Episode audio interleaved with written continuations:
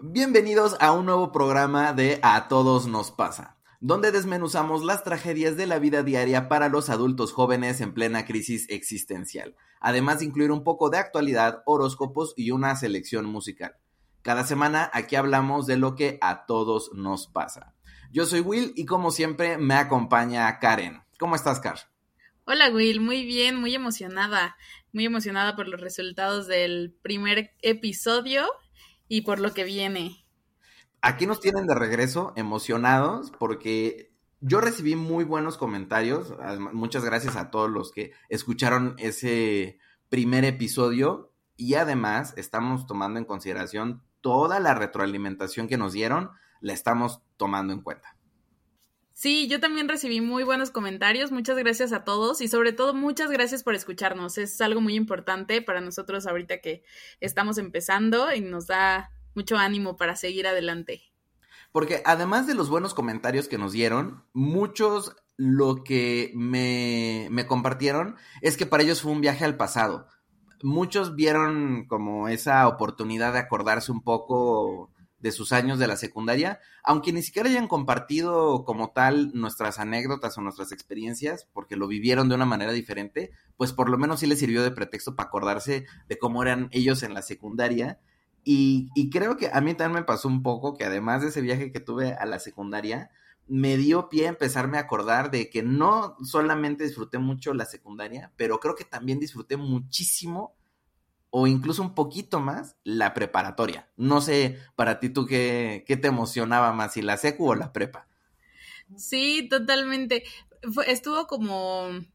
Es que para mí funcionó un poquito diferente porque yo estudié kinder, primaria y secundaria en una misma escuela, entonces como que todos éramos los amigos que veníamos juntos, todos nos conocíamos y justo en la prepa fue cambiarnos de escuela varios nos cambiamos a la misma escuela, éramos, no sé, unos 8 o 10 yo creo, y llegamos a la nueva escuela, pero sí cuando llegamos fue como esa primer separación que justo yo creo que es pues entras a la adolescencia, como que te es difícil socializar y así, entonces el primer, no sé, la primera semana sí eran los que vienen de tal escuela y los que ya estábamos en esta escuela, porque pues sí, ya funciona mucho que la mayoría están todo el tiempo en la misma escuela desde, desde, la, desde el kinder hasta la prepa.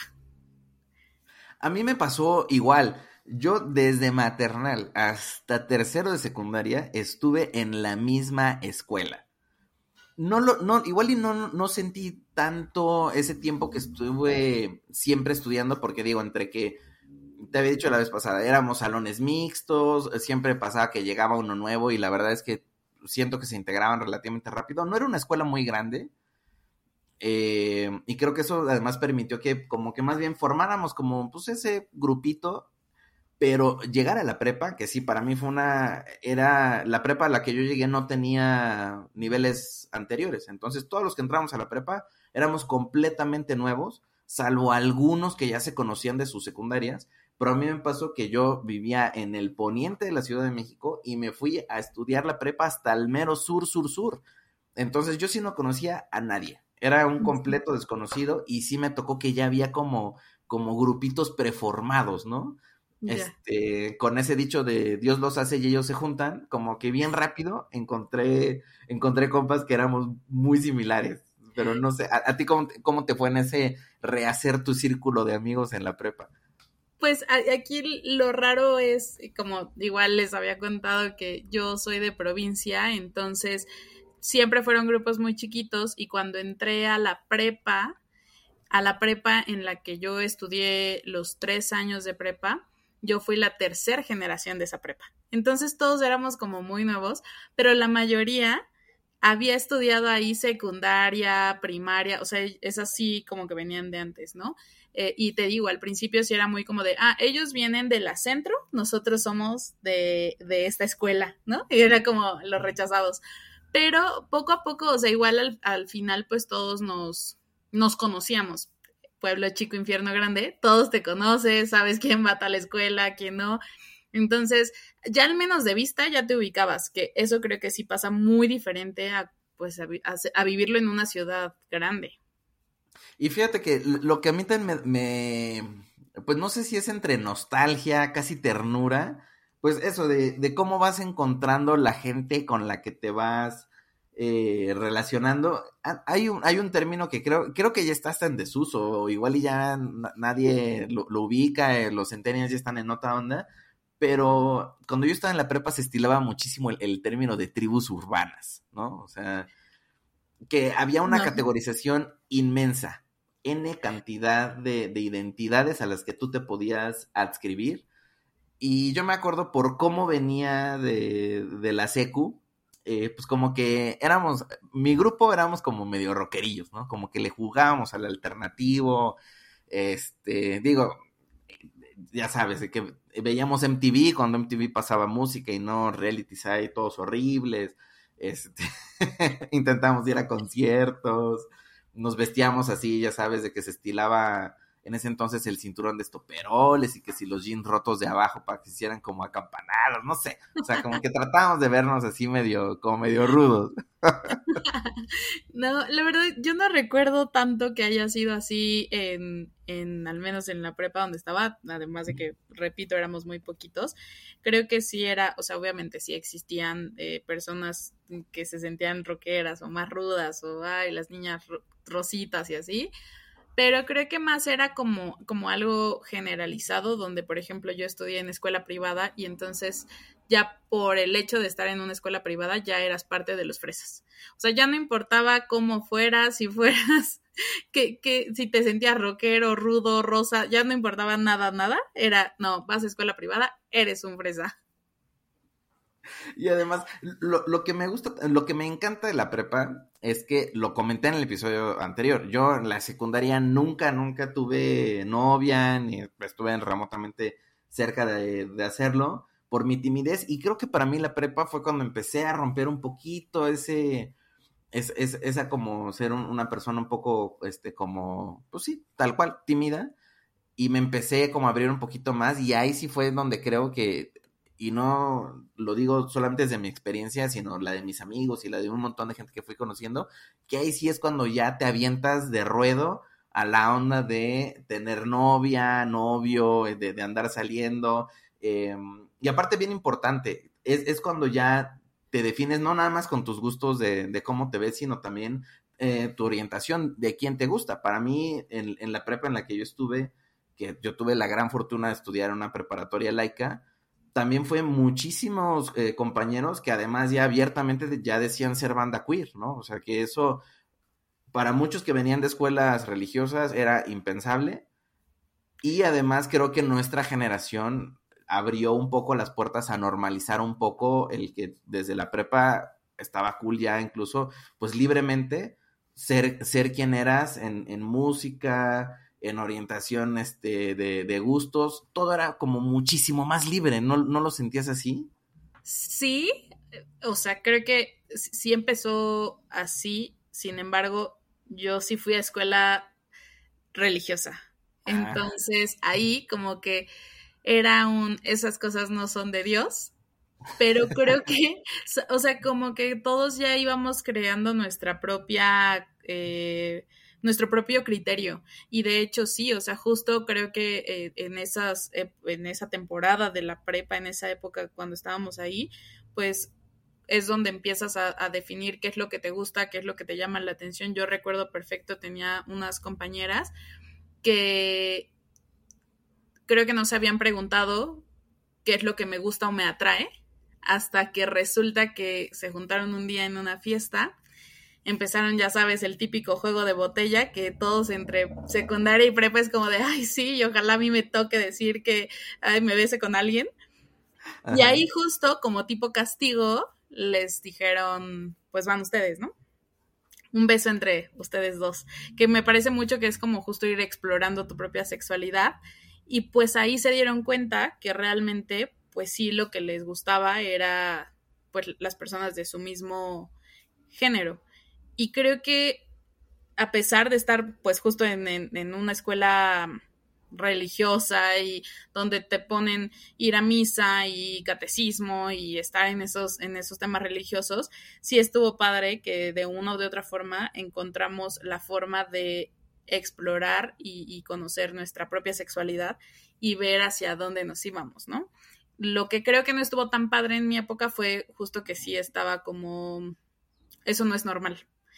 Creo que puede ser mucho tanto por lo de la escuela religiosa como porque al final del día vengo de provincia, de un pueblo muy chiquito, entonces creo que es más difícil o llega más tarde eh, esa, eh, como esa libertad, ajá, esa apertura, exacto, exacto.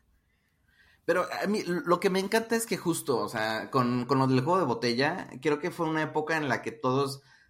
Es, es, la época perfecta en la que ya te sientes muy adulto, pero en realidad no tienes ninguna obligación de adulto. Y todo lo puedes ver como un juego, o sea, tan sencillo como, como el, el girar la botella y como que todo lo lúdico te da oportunidad a, ¿no? Explorar, experimentar en, en términos, este, sexuales, de aventura, de un montón de cosas. Y creo que la, la prepa es, es ese, esa etapa definitiva que incluso a la fecha me sigue emocionando hablar de ello. Yo me acuerdo que hace muchos años, o sea, o poquito antes de, de entrar a la prepa, mi mamá siempre me decía, es que la prepa es la mejor etapa de la vida y donde vas a conocer a tus mejores amigos de, de, toda la vida. Y en mi caso sí me pasó, o sea, en mi caso mis mejores amigos siguen siendo los de la prepa y pues con ellos pues fue, fue vivir esta, esta aventura, ¿no? Y, y, y sobre todo este momento que creo que para muchos ahí sí ya lo más importante era quién te gusta y ver si sí te atreves ya como a tener novio. Digo, había unos que como tú dices, que ya desde la primera ya, ya traías este kilometraje, pero para mí sí fue la primera vez que tuve novia, fue, fue en la prepa y estuvo chistoso porque ahí sí, ya más o menos, a diferencia de como me pasó en la secundaria, yo ya sabía por qué me gustaba, este, ¿no? O sea, quién me gustaba. Y recuerdo que ahí sí me tocó tropezarme, intentar de que, oye, es que como que, pues esa chavita ya como que me gusta y fracasar. O sea, rotundamente, igual y no, no bateado directamente, pero pues sí darme cuenta que pues no, este, no lo iba a lograr, ¿no? O sea, que era como que no, como que nada más en la, en la onda de los que jugaban americano y cosas por el estilo. Y pues no, o sea, yo ahí este, pues todo, este, todo, todo pandroso, pues no lo iba a lograr. Rockero. Pero justamente en, una de esas, porque pues yo hacía muchas cosas, como me gustaba este, involucrarme mucho en, temas de, de, lo de la música y eso, justo una, una chava que andaba en esas mismas ondas, como que de lejos, ya sabes, como de, ay, como que sí, como que no, y pum, que se me hace. Este, ella era amiga de, unos, de unos amigos en común eh, de, que tenía, como que siempre la vi, ella era como, como emo, emo escata. ¿No? Era muy alternativa y ya tenía un buen de piercings y, demás. Este, pero lo que me gustaba de ella es que olía rico. o sea, me gustaba cómo olía. Yo sé que esto suena como, o sea, si yo lo digo ya como adulto suena hiper depravado, ¿no? Pero. No, un pero, pero creo que sí es importante. Pero en esa época me, me encantaba y fue una, fue una larguísima relación de casi tres semanas Wow. que... Se juraron amor eterno. Nos juramos amor eterno y todo. Y aparte estuvo chistoso porque como que no le llegué propiamente porque seguía batallando en, en, destruir esta timidez que yo tenía, pero sí fue como de que, ay, que nos agarramos de la mano. Y me acuerdo que a, a la salida, ya cuando ella, pues iba, cada uno jalaba para, para su lado, le dije como de, ¿y nos vamos a despedir como novios o no? y ya me como de, ¿cómo se despiden los novios? Pues ya le, planté un valiente Kiko. y bueno, yo me sentía así, el, el, este, el todas mías, ¿no? Ya, o sea, yo estaba soñado, yo ya había alcanzado mi cúspide en la vida. El mejor besador del mundo. Sí, Sí, ya, o sea, pude, ya dije, ya voy a escribir manuales, ¿no? O sea, de cómo se hace, ¿no? Ya, yo ya estaba así soñado. ¿Y en qué año ibas? Estaba en, pues, en primero de prepa. Wow, o sea, tú sí, entrando a la prepa y dijiste con todo. Se, manejaba por semestres la, la, prepa y esto fue en, en segundo semestre. Siento que esa etapa de prepa es como o sea, sí tienes toda esa emoción, todo ese despertar sexual, pero al mismo tiempo estás, estás por empezar una etapa de mucha responsabilidad, que es la universidad, ¿no? O sea, siento que durante la prepa te pasan muchas cosas. Es como de, sí, mi novio ya estoy más atrevido, ya estoy descubriendo quién soy, eh, ya se me está levantando la hormona muy cañón, ya eh, voy a tener relaciones o no, qué voy a hacer, qué va a pasar conmigo y al mismo tiempo tengo que decidir qué es lo que quiero estudiar o si ya te vas a casar. Que te digo, creo que aquí las perspectivas son bastante diferentes porque tú vivías en una ciudad y yo lo hice pues yo viví en un pueblito chiquito. Entonces, por ejemplo, ahí sí lo que se daba eh, o lo que se dio mucho a finales de la prepa sobre todo fue que las niñas ya se casaban o salían embarazadas. Y de hecho yo tuve un noviecito ahí en la prepa que mm, eh, sí, dos, dos, años me parece que, duramos con sus altibajos, fue, fue, mucho tiempo. Él era más grande que yo, pero y estaba mm, estudiando, aunque estudiaba y lo corrían de todos lados. Y entonces se le ocurrió la grandiosa idea de cuando yo me iba a, cuando ya había decidido que iba a estudiar y que ya iba a terminar la prepa, se le ocurrió la grandiosa idea de buscarme y decirme que si nos fugábamos juntos y nos íbamos. a robar. Me quería robar. como que ahí mis papás también empezaron como medio preocupados de, ay, la veo muy enamorada, porque, o sea, mis calificaciones a lo mejor pasaron de ser 10 de siempre a ser 9, ¿no? Entonces como que dijeron, no puede ser, algo está pasando, está muy enamorada y tal. Hicieron un consejo familiar para hablar conmigo. donde estaban mis papás, mis abuelas, mi tío, de oye, ¿qué es lo que está pasando con esto? Y, a pesar de todo, yo les decía, no, no entiendo por qué me creen tan enamorada. Años después se los dije, les dije, no, no entendí nunca por qué me vieron tan enamoradas. Y cuando él me propuso eso, mi decisión fue no. O sea, sí, literal fue como de, oye, pues no, no, mis planes no son esos. O sea, sí, me gustas, sí. Y, creo que ahora que lo pienso, también me gustaba que olía bien. Eh, puede ser un factor de la prepa que te guste de la otra persona que huela bien, pero, pero no, o sea, jamás ni siquiera me pasó por la cabeza decir, le voy a hacer caso y vamos a hacer esta locura. Y siendo que sí, algunas compañeras de la escuela sí ya se habían casado o ya habían tenido hijo o ya estaban como próximas a fugarse y así. Eh, no, en mi caso no, pero, pero sí creo que, creo que en la prepa te pasan muchas cosas, ¿no? Eh, también eso de los amigos que dices que, que, ya fueron tus amigos de, toda la vida. Eh, mías, sí ahí encontré nuevas amigas que antes, pues justo porque unas estábamos en una escuela y otras en otra, no, no nos hablábamos. Y ahí encontré muy buenas amigas y bueno, reforcé la amistad con las que ya traía yo de, de toda la vida, ¿no? Y, fíjate que justo, además del, del, tema de la, amistad, creo que también está, hay un tema como de rebeldía, ¿no? Que como que es el primer momento que ya sentimos como que, o como que cuestionamos, ¿no? Porque igual como que antes era de lo que te decían en, en, tu casa, es, lo que se hacía, y aquí como que era el momento en el que ya te sentías como empoderado para decir como de, pues no, no voy a hacer esto, no me voy a poner tal, no voy a ir a tal lado, y, creo, creo, que eso también está padre, e incluso digo, en tu caso, además fue un, pues, creo que una decisión muy madura fue la de no haberte aventado e, e irte con, tu novio. Fíjate que acá, eh, creo que sí, ahí sí me contrasta un poco cómo tú lo viviste en, en, en, en tu pueblito contra lo que yo viví acá. Yo creo que si acaso hubieron unos tres casos de chavas que salieron embarazadas, pero digo, en una preparatoria de casi mil alumnos, en realidad casi no se notaba, fueron anomalías absolutas, aunque sí se dio, ¿no? O sea, o, igual hubo casos ahí, digo, también me enteré de que pues hubieron chavas que pues tuvieron, que salieron embarazadas y pues decidieron no tener el hijo y lo tenían que ser en medio escondidas y demás, digo, como supongo que pasa en un montón de lados, pero sí fue el momento en el que, en el que empezaban a, a pasar este ese tipo de, situaciones. Y además yo me acuerdo que en, esta época en la que te digo que yo, yo sentí que ya lo estaba haciendo todo muy bien porque tuve esta relación de tres semanas que no prosperó, pero también era cuando yo salía un montón a la calle, en el Inter, o sea, como estaba muy lejos de mi casa, pues me daba pretexto para andar de vago un montón de rato antes de regresar. Y en el Inter, en, en tres años de prepa, tuve tres novias.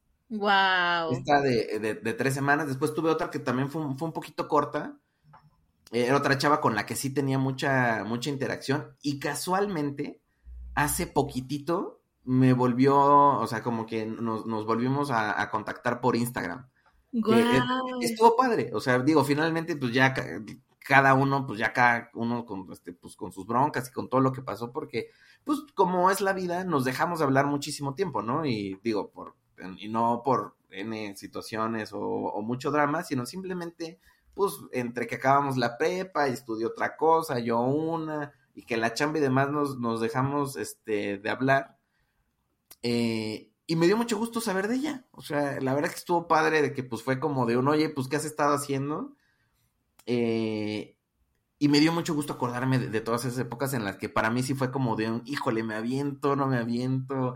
Eh, la verdad es que creo que con ella es la primera vez que puedo decir que fui, este, como que me di cuenta que sí era como, que era difícil tener novia. no era tan fácil me había acordado. Y era como de cómo que hay que estar hablando por teléfono, ¿no? Porque yo sí era como de que, me acuerdo que un día me habló a, mi casa, ¿no? Y me acuerdo que me dijeron como, oye, ¿te hablan? Y yo, ¿quién? No, pues fulana. Yo, ay. Y, me, y sí me, me acuerdo que me reclamó de, óyeme, cabrón, pues somos novios. Cuando te ibas a acordar de mí? Y yo de, no, pues cuando nos viéramos en la escuela, ¿no? Y como de, no, güey, así no funciona esto. No te pasaron el manual de novios. Exacto, y sí, como que me di cuenta que era un poquito más difícil lo que me había acordado, o, de lo que yo me, me, imaginaba, y pues ni modo, fue ahí de que pues ya la, la, cosa no, no, siguió adelante.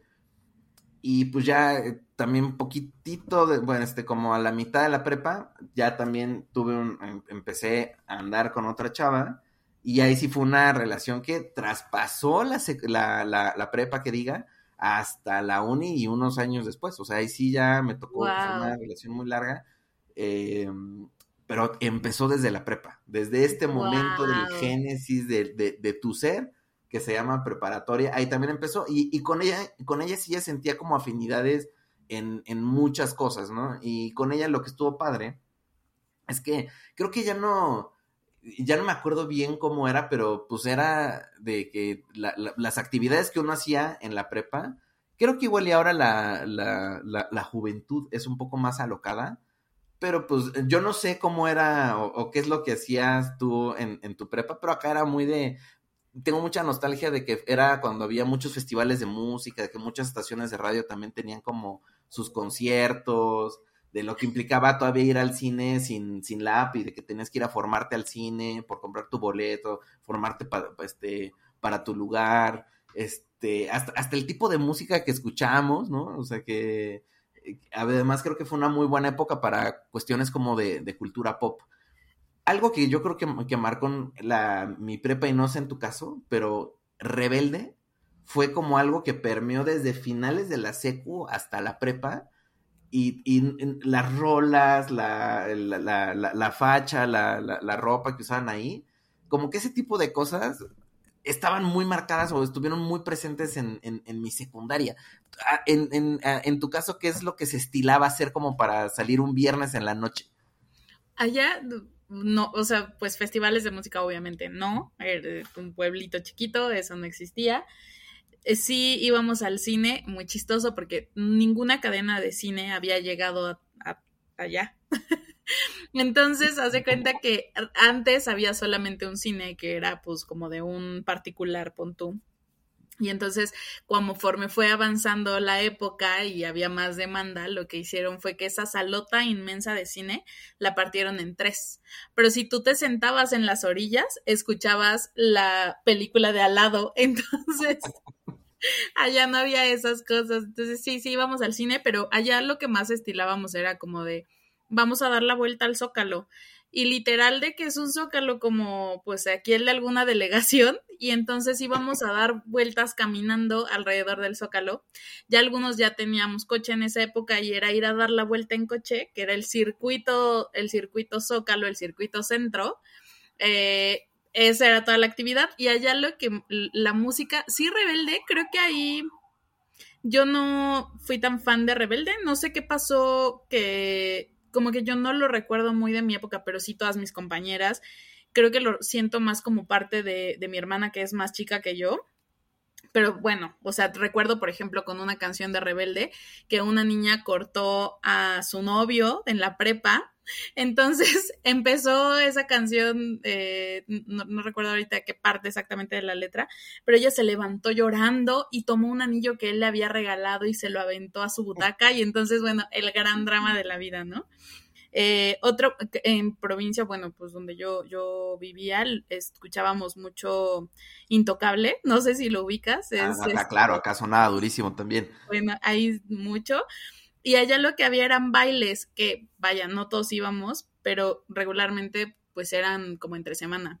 Recuerdo perfecto que una vez eh, llegó el, el, baile de eh, intocable. Y yo, ay, vamos, vamos, vamos, pero pues todos íbamos a la prepa, ¿no? Y yo voy con mis papás y, ay, por favor, vamos, que no sé qué. Y mis papás muy amables así de que, bueno, está bien, las llevamos. Entonces voy con mis amiguitos y con unos primos que íbamos a la misma escuela y yo, vamos, vamos, por favor, que no sé qué. Y ellos, sí, vamos, pero y mañana tenemos clase. Y yo no importa, mañana venimos, siete de la mañana estamos en clase y todos fueron y pidieron permiso. Recuerdo que íbamos como varios amiguitos y fueron a pedir permiso a su casa, que los dejaran ir, que iban a ir todos con mis papás y que eh, mañana sí íbamos a ir a la escuela. Bueno, Corte A, fueron todos a la escuela, menos mi hermana y yo. Después llegamos tardísimo y mi, hermana y yo así de, ay, tenemos mucho sueño, mis papás, ay, sí, está bien, esta vez no vayan. Y todos mandándonos mensajes así de, se pasaron, todos venimos por ustedes, ustedes hicieron el plan, nos dejaron abandonados y no sé qué. Eso sí, lo recuerdo mucho que pasó, pero mm, te digo, sí es totalmente diferente la vida en provincia que la vida en, en la CDMX acá se estilaba también, digo, no, no fue mucho mi onda, pero creo que también fue una época en la que se mucha gente iba de antro, ¿no? O sea, aquí ah, se estilaba muchísimo, pues eso, o sea, ir y que el antrito y que la música, que nunca fue mi ambiente, pero pues sí debo de reconocer que acá era muchísimo. Y yo me acuerdo que una de las como cosas que yo me acuerdo que con unos amigos queríamos entrar, no me acuerdo qué película era, pero era clasificación C. Y evidentemente pues éramos unos mocosos de 16 años y yo tenía este permiso para manejar, ¿no? o sea, no tenía licencia, todavía tenía el, permiso y yo dije, Voy, vamos a ir a un cine eh, de, cadena chafita, que igual y no era del tuyo, que era como el del, este, cacique del pueblo, sino si era una medio, medio cadena. Y yo dije, pues voy a enseñar este, voy a decir que es mi, que mi identificación es una licencia y que se me olvidó. Pero como siempre me he visto un poquito más grande de lo que en realidad soy, cuando fui a comprar los boletos, ni siquiera me pidieron identificación y creo casi casi que me dijeron, aquí tienen los boletos, señor. ¡Guau! pues sí, seguramente fuiste el héroe de tus amigos, ¿no? Sí. Creo que era Kill Bill, ¿eh? Una cosa así. O sea, era, una peli chida, pues, o sea, no, no estábamos intentando ver una, una porno en interés. Era una peli chida que era clasificación, sí, me acuerdo que eso, pues, pues pasó, pero se logró. O sea, finalmente lo, lo, hicimos. Y fíjate que ahorita también me estaba acordando, ahorita que, que te comenté de, de, esta exnovia, si se puede llamar exnovia, el, esa efímera relación, que me escribió por Instagram, me acordé muchísimo de, no sé cómo logramos, este, o, o, más bien, creo que ahora más bien extraño esa época en la que las redes sociales eran una cuestión mínima e intrascendente en la vida de, de muchos, pero yo lo que sí tuve fue MySpace. Y MySpace me encantaba, yo sí era de lo que lo, lo pimpié, le, le, puse un fondo, este, le cambié el fondo, le ponía la, la, música con el candado de que cuando entrabas a huevo se reproducía algo y no lo podías quitar. Total que yo era un máster del, de, del MySpace, nunca tuve High Five, a pesar de que sí estoqueaba gente en, en el High Five. Yo fui de, ahí... de, los que teníamos High Five y creo que no tenía MySpace. nunca, pero ¿JCQ tuviste? No, tampoco. Provincia, recuerda, provincia. Pero, no, pero ahí sí, o sea, pues ahí sí me salió lo, este, me invadió un espíritu provinciano porque nunca tuve ICQ. Lo usaba en casa de, de un amigo que él sí tenía ICQ, en este, uh -huh. pues con él, él sí usaba el ICQ y ubicaba muy bien lo, los soniditos que hacía el ICQ, pero nunca lo tuve. Y oh, lo malo es que mi MySpace se perdió ahí en la inmensidad del internet, pero ahí tenía, o sea, ahí sí subí un montón de fotos que también eh, lo que nosotros hacíamos en la prepa era con esas, las primeras cámaras digitales, tomábamos foto, pero a lo bruto. Y sí, lo subíamos así en batch de 170 fotografías al MySpace. Nada de que, ay, ¿cómo salía en esta? Todo no, se subía sí, con no. un nombre horrible de DMG.0772. No le podías poner el, el pie de, de, foto a nada. y así las subíamos, y, y eso era maravilloso. Sí, sí, y, te sentías eh, ya súper influencer. No, y aparte me sentía, bueno, o sea, como Neo en The Matrix, ¿no? Así como de, uh, ve nada más, soy todo un crack informático con todo lo que con MySpace. Pero creo que hay cierta ternura, ¿no? Eh, en, cómo eran esas redes sociales, eh, pues como arcaicas, ¿no? las redes sociales primigenias que, que fueron eso y ya mucho, unos años después, de hecho yo, yo tardé en entrarle a Facebook. Facebook yo lo saqué ya estando hasta la uni. Mi MySpace fue lo que rigió mi vida social en, Internet y así se quedó, pero creo que me gustaría que no hubiera tanto ahorita importancia en redes sociales porque es, desgastante igual y también es porque ya estamos grandes. Pero estaban padres esas redes sociales, sí las extraño. Sí, sí, estaba padre. Aparte era, creo que era como solo una página, ¿no? Y ahí ponías toda tu presentación. Era todo, lo que querías. Tus fotos. Sí, ya no era de que, ay, quiero que se vea bonito y no, no, no está esta foto porque la anterior combina y sí, no, no, era. Cero. Era como más, eh, más libre, ¿no? Menos, como menos pantalla. Más sincero. Exacto. Y creo que además el, curioso, por decirlo de alguna manera, el, la estética de la época que era, este, como que muchas fotos de perfil eran fotos grupales y nada te recortabas tú, ¿no? O sea, como Totalmente, sí, no era como que, ay, me voy a sacar mi selfie. No, no, no. No, siento que además el término selfie como que creo que ni existía y te daba igual si, si usabas flash, no usabas flash, salían brillosos, este, movidos eso, eso era el, pues la verdad es que algo, esa estética me, gusta, como que la veo y sí reconozco clarito que, es de la, de la época. Oye, y pues ya para, para hacer una reflexión final en si nuestra teoría es de que la prepa es el momento que te forma o que te empieza a moldear a lo que eres al, al día de hoy, en el presente, ¿Hay algo de la cara de la prepa que todavía esté en ti al día de hoy? Ay, yo creo que, que mucho. O sea, no, no, te podría decir como solo una cosa, pero sí cuando entré a la prepa, como que empecé a hacer más, a, a definir más lo que yo quería hacer sin que importara lo que había alrededor, ¿sabes? O sea, como que, justo como les había contado, como que siempre fui la niña de primer lugar y entonces era la que no hace nada, la que, la que siempre se porta bien, la que no usa, no sé, labios rojos porque pues es una niña bien formada de una escuela religiosa, como que ahí fue, bueno, ¿por qué no? como que creo que empecé mucho a cuestionar eh, por qué sí o por qué no las cosas, qué era lo que yo quería y hacia dónde iba, eh, y, eso, eso se mantiene hasta el presente. ¿Y en tu caso? Pues yo creo que fue me quedé un poquito como con la rebeldía. Eh, digo, no es de que ahorita traiga así un, este, sea super punk y anárquico, pero como que sí aprendí a, como a buscar las maneras no convencionales de la vida. Este, como, no, o sea, yo nunca me vi, o sea, yo desde la prepa sabía que me iba a dedicar a algo como, como creativo, ¿sabes? O sea, como que nada de oficinas, corbatas, por nada. O sea, como que yo desde ahí como que sí tenía ese espíritu como un poquito de no ser tan convencional. Eh, digo, no me quedaba de otra porque pues digo, nunca fui ni de los galancitos ni nada, entonces como que siempre quise como de, ah, sí, pues nosotros somos los chidos. Este, y, y también creo que sigo siendo mucho del, del, desmadrito que traía como de, de, prepa, de que me encantaba ir a conciertos y andar en la calle. Eso hasta el día de hoy, si hay algo que yo disfruto, es eso. Como que estar en, este, en ese tipo de eventos, este, incluso solo, eh, pero el hecho de estar como en, de ir a, a un concierto o a Pericuapa o al Chopo, solo con amigos, eso al día de hoy lo disfruto muchísimo y todo eso lo aprendí en la preparatoria. Entonces estoy muy agradecido con esa época, creo que sí me, formó muchísimo y casualmente, ahora para, para dejarlos con un ratito de, nostalgia musical, me enteré que una banda que sonaba muchísimo cuando estábamos en la prepa acaba de anunciar su regreso. Velanova acaba de decir que va a regresar. Guau, me urge. A mí también, a mí me encantaba Velanova, o sea, era como un, no gusto culposo, este, porque pues, la verdad yo siempre di el disclaimer de que me gustaba, de hecho tenía una playera de Velanova, o sea, yo estaba enamorado de Denise y cosas por el estilo, y tenía una, tenían un rolón, un himno de la época que es Rosa Pastel.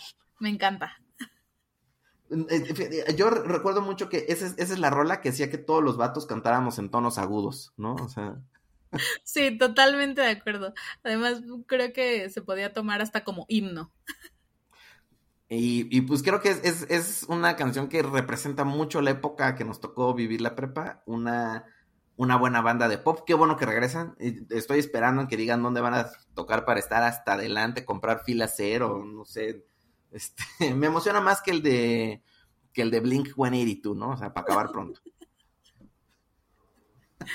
Ahí estaremos entonces. Ahí vamos a estar y pues nada, los vamos a dejar con este mm, eh, con este himno de 2000ero, que es Rosa Pastel, una gran canción. Otra vez yo quiero agradecer a todas las personas que se quedaron hasta este punto eh, en el podcast. La siguiente semana vamos a seguir platicando de cosas por las que hemos, hemos pasado y queremos además pedirles que nos sigan en nuestro Instagram que es arroba guion bajo a todos nos pasa, así juntito. Ahí nos pueden mandar mensaje y compartirnos también sus experiencias. Sí, eso estaría padrísimo. Estaría padrísimo escucharlos. Estamos conscientes que nosotros no podemos hablar por todo mundo, así que si ustedes también quieren compartir su historia con nosotros, no sé tú, pero yo más que emocionado de leer otras este, anécdotas. Yo también estaría padrísimo que nos puedan compartir. Obviamente eh, aquí tenemos dos perspectivas, pero saber qué, qué más estaba pasando a nuestro alrededor estaría increíble. Y yo también quiero agradecer mucho a todos los que se quedaron hasta este momento, a los que es su segundo capítulo y estamos muy felices. Muchas gracias. Pues muchas gracias, Car. Este, pues yo soy Will y nos escuchamos la próxima semana.